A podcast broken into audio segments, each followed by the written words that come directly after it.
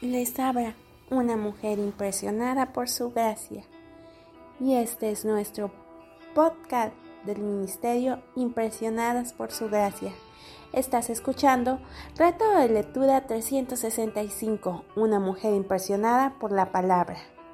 Día 333, 29 de noviembre. Hoy leemos 1 de Corintios 5 al 7. Sabios en cuanto a la disciplina en iglesia. La iglesia de Corinto no solo era una iglesia dividida, sino que también era una iglesia en desgracia. Había pecado en iglesia y lamentablemente todos lo sabían, pero parecía ser que nadie quería hacer nada con respecto a ello. Ninguna iglesia es perfecta, pero la imperfección humana nunca debe de ser excusa para el pecado. Tal como los padres deben disciplinar a sus hijos en amor, así las iglesias locales deben practicar la disciplina con los miembros de la asamblea. La disciplina de la iglesia no es un grupo de policías piadosos que salen para atrapar a un criminal, es más bien un grupo de hermanos y hermanas con corazones quebrantados tratando de restaurar a un miembro de la familia que se ha descarriado, puesto que algunos de los miembros de Corinto no querían enfrentar la situación y cambiarla. Pablo presentó ante la iglesia tres consideraciones importantes. Considera a la iglesia, primera de Corintios 5, del 1 al 13. Los creyentes son llamados a ser santos, primera de Corintios 1, 2. Y esto significa llevar una vida santa para la gloria de Dios.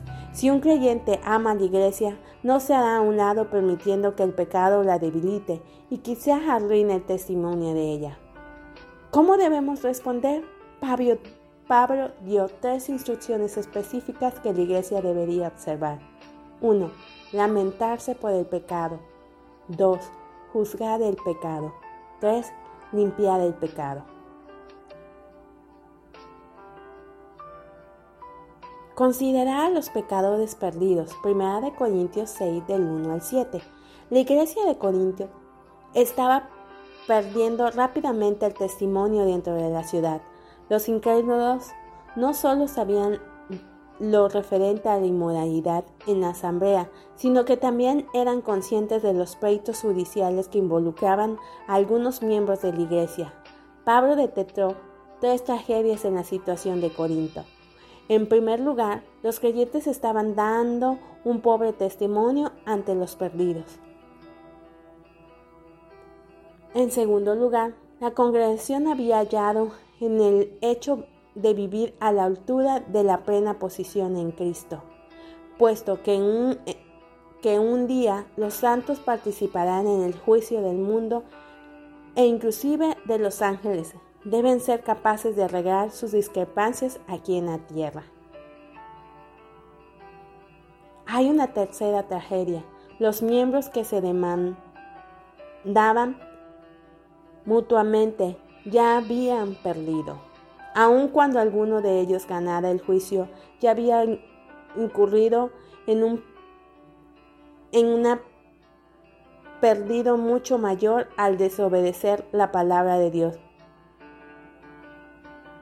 Así que, por cierto, es ya una falta en vosotros. Versículo 7.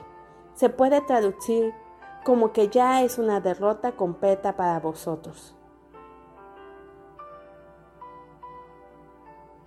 Considerad al Señor. Primera de Corintios 6 del 9 al 20. En la ciudad de Corinto había muchísimo libertinaje sexual, pero Dios también puede limpiar los pecados sexuales y convertir a los pecadores en nuevas criaturas.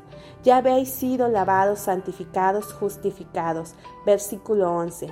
El tiempo de estos verbos indica una transición concluida. Ahora bien, debido a todo lo que Dios había hecho por ellos, tenía la obligación para con Dios de utilizar sus cuerpos para el servicio y la gloria de Él.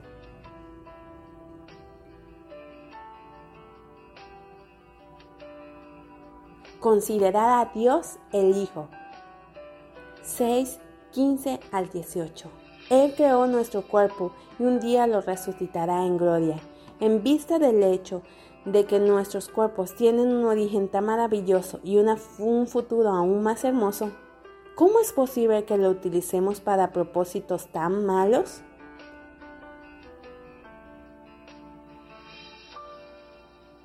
La disciplina de la iglesia no es ni fácil ni popular, pero es importante. Si se, se hace de la manera apropiada, Dios puede utilizarla para convencer y restaurar a un creyente que ha errado.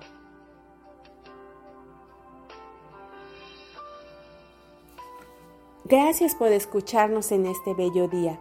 Nuestra oración es que Cristo vive en tu corazón por la fe y que el amor sea la raíz y el fundamento de tu vida y que así puedas comprender cuán ancho, largo y profundo es el amor de Cristo.